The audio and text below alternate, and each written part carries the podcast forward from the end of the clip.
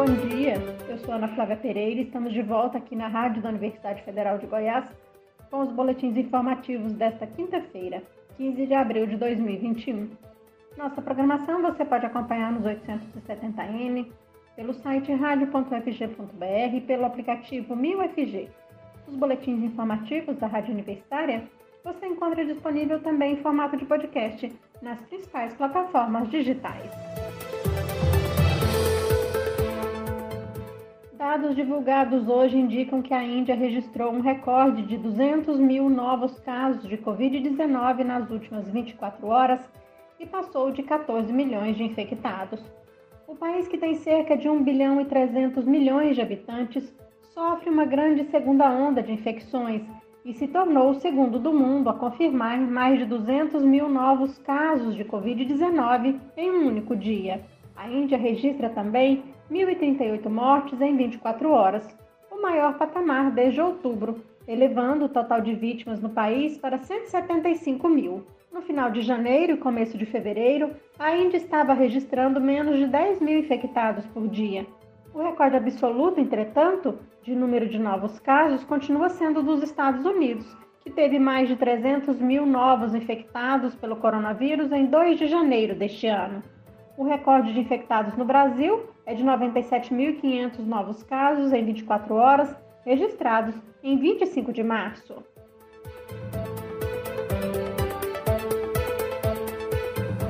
ontem à noite, nas últimas 24 horas, o Brasil registrou 3.462 óbitos pela Covid-19, passando de 362 mil mortos desde o início da pandemia. Com isso, a média móvel de mortes no Brasil nos últimos sete dias chegou a 3.012. É o quinto dia seguido em que a média móvel de mortes fica acima da marca de 3 mil. São 84 dias seguidos no Brasil com a média móvel de mortes acima da marca de mil o país completa agora 29 dias com essa média acima dos 2 mil mortos por dia e já são 19 dias com a média acima da marca de 2.500 mortos. Em casos confirmados desde o começo da pandemia, já são mais de 13 milhões e 600 mil brasileiros que tiveram ou têm o novo coronavírus.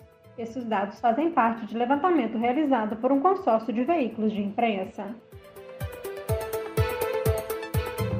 número de brasileiros com acesso à internet está crescendo, mas as desigualdades persistem. Por exemplo, nas escolas particulares, a maioria dos estudantes, ou 98,4%, acessam a rede mundial de computadores. Entre os estudantes da rede pública de ensino, o percentual não chega a 84%.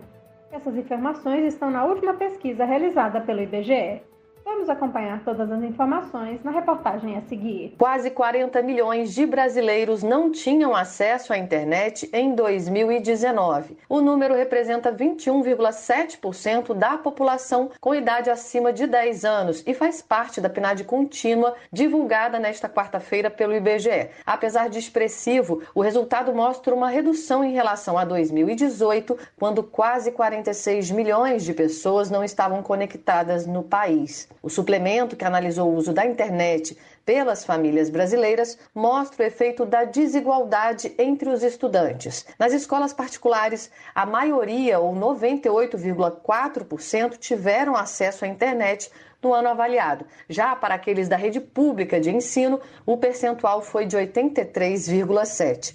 Isso significa dizer que em 2019, mais de 4 milhões de alunos das unidades públicas não navegaram na internet.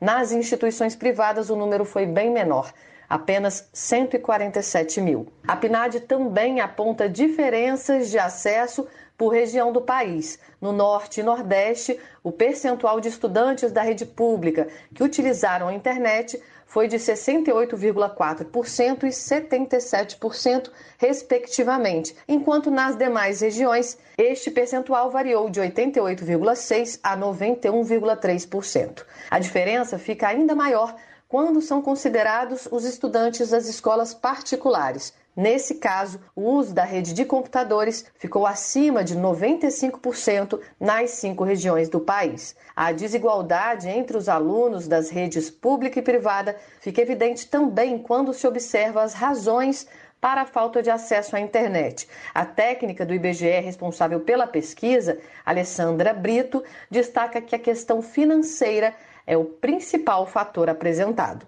Dentre as pessoas que não acessaram a internet em 2019, a grande maioria era não estudantes. Mas dos estudantes que não acessaram a internet, a grande maioria era da rede pública de ensino. E os principais motivos alegados para não acessar a internet eram o custo do serviço e o custo do equipamento necessário para esse acesso. Entre os quase 40 milhões de brasileiros que não utilizaram a internet em 2019, os principais motivos alegados foram os seguintes: 43,8% disseram não saber utilizar, 31,6% afirmaram não ter interesse. Já para 18%, o custo financeiro foi a justificativa para não acessar o serviço. Da Rádio Nacional no Rio de Janeiro, Lígia Souto. O percentual de domicílios brasileiros que usam a internet subiu para 82,7% de 2018 para 2019, o que representa alta de 3,6 pontos percentuais. No entanto, em 2019, 12,6 milhões de domicílios ainda não tinham internet, e a renda per capita dos domicílios que utilizam a internet é 52,7% maior que a renda dos que não utilizam.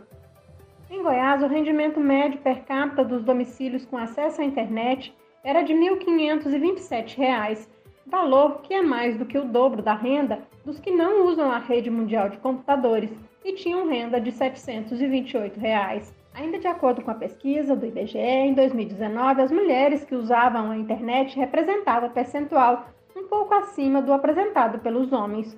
Os jovens também utilizam mais a internet do que os adultos.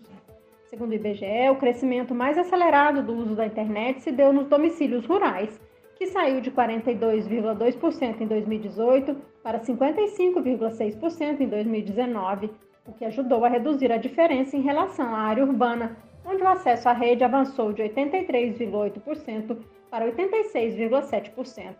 No entanto, o brasileiro em geral utiliza mais a rede móvel do que a banda larga, geralmente mais cara.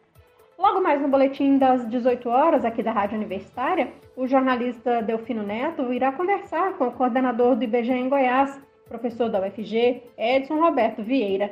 Ele vai falar sobre essa diferença de renda entre os domicílios que têm internet e os que não possuem a ferramenta.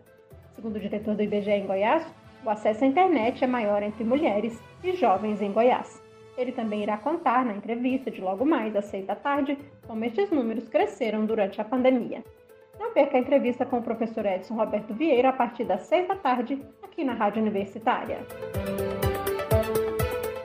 E olha só, segundo uma pesquisa da Confederação Nacional dos Lojistas, os idosos brasileiros estão usando mais a internet e isso pode ser explorado de maneira positiva pelo comércio. Vamos acompanhar a reportagem. Uma pesquisa da Confederação Nacional dos Lojistas e da SPC Brasil mostra o crescimento de uso da internet pelos idosos. 68% deles acessavam a rede mundial dos computadores em 2018 e agora são 97% em 2021. Mais da metade dos idosos, 64%, usam a internet principalmente para acessar notícias. A especialista financeira da Confederação Nacional dos Lojistas, Merula Borges, explica que o aumento do uso da internet por idosos já era uma tendência antes da pandemia. Ela avalia que as lojas devem se preparar para receber esse novo público na internet. Para entender o comportamento desse consumidor e saber quais são os produtos, o que é mais fácil, como é mais fácil entender a jornada desse consumidor, desde o momento em que ele clica, formas de é, fazer compras dentro desses aplicativos. Então, entender a experiência do consumidor como um todo e facilitar esse caminho para que ele consiga executar a compra. A pesquisa da Confederação Nacional dos Lojistas foi realizada entre os dias 10 a 23 de fevereiro deste ano, com 414 pessoas acima de 60 anos de todas as capitais brasileiras. Com produção de Michele Moreira, da Rádio Nacional em São Paulo, Nelson Lim. No levantamento do Tribunal Superior do Trabalho, TST, quase 24 mil brasileiros recorreram à justiça em ações relacionadas à pandemia do coronavírus. Desde o ano passado até o mês de março deste ano, foram registradas 23.938 ações trabalhistas nas varas do trabalho com o assunto Covid-19. O número, no entanto, representa menos de 2% do total de ações lançadas nas varas de trabalho no período, que passa de 1 milhão e 750 mil. No ano passado, enquanto o número total de ações em primeira instância diminuiu 26% de março para abril, os pedidos relacionados à Covid-19 aumentaram mais de 320%. As regiões judiciárias com maior número de ações relacionadas ao coronavírus são Rio Grande do Sul e Pernambuco, seguidos de São Paulo e Santa Catarina.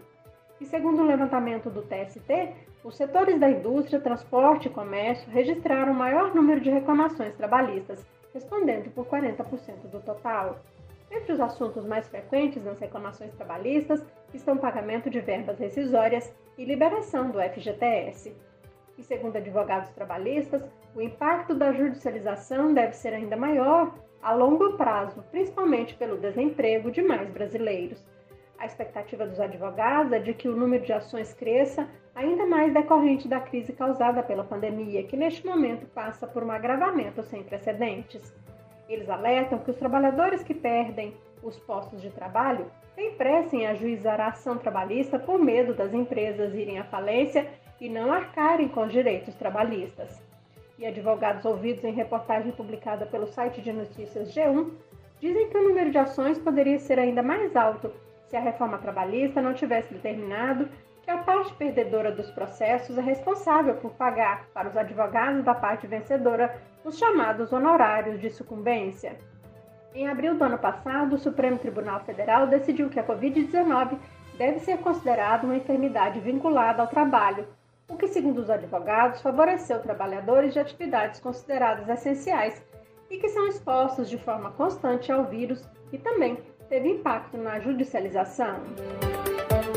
PSD, partido que lançou a candidatura de Vanderlan Cardoso à Prefeitura de Goiânia no ano passado, decidiu se unir ao PMN em ação na Justiça Eleitoral que pede a cassação do diploma do prefeito Rogério Cruz, do Republicanos. No pedido do PMN, a SIGA alega que houve fraude na eleição municipal de Goiânia e que a campanha divulgou informações falsas sobre o quadro de saúde do candidato Maguito Vilela, do MDB, que à época da campanha eleitoral foi diagnosticado com Covid-19 e faleceu este ano, poucos dias depois de ser empossado virtualmente no cargo de prefeito de Goiânia. Aqui na Rádio Universitária você acompanha um novo boletim informativo às 3 horas da tarde. Nossa programação você pode seguir pelos 870m, pelo site radio.fg.br, pelo aplicativo 1000FG. Nós também estamos nas redes sociais curta nossa página no Instagram e no Facebook. E se puder, fique em casa, ajude no combate ao novo coronavírus. Ana Flávia Pereira, para a Rádio Universitária.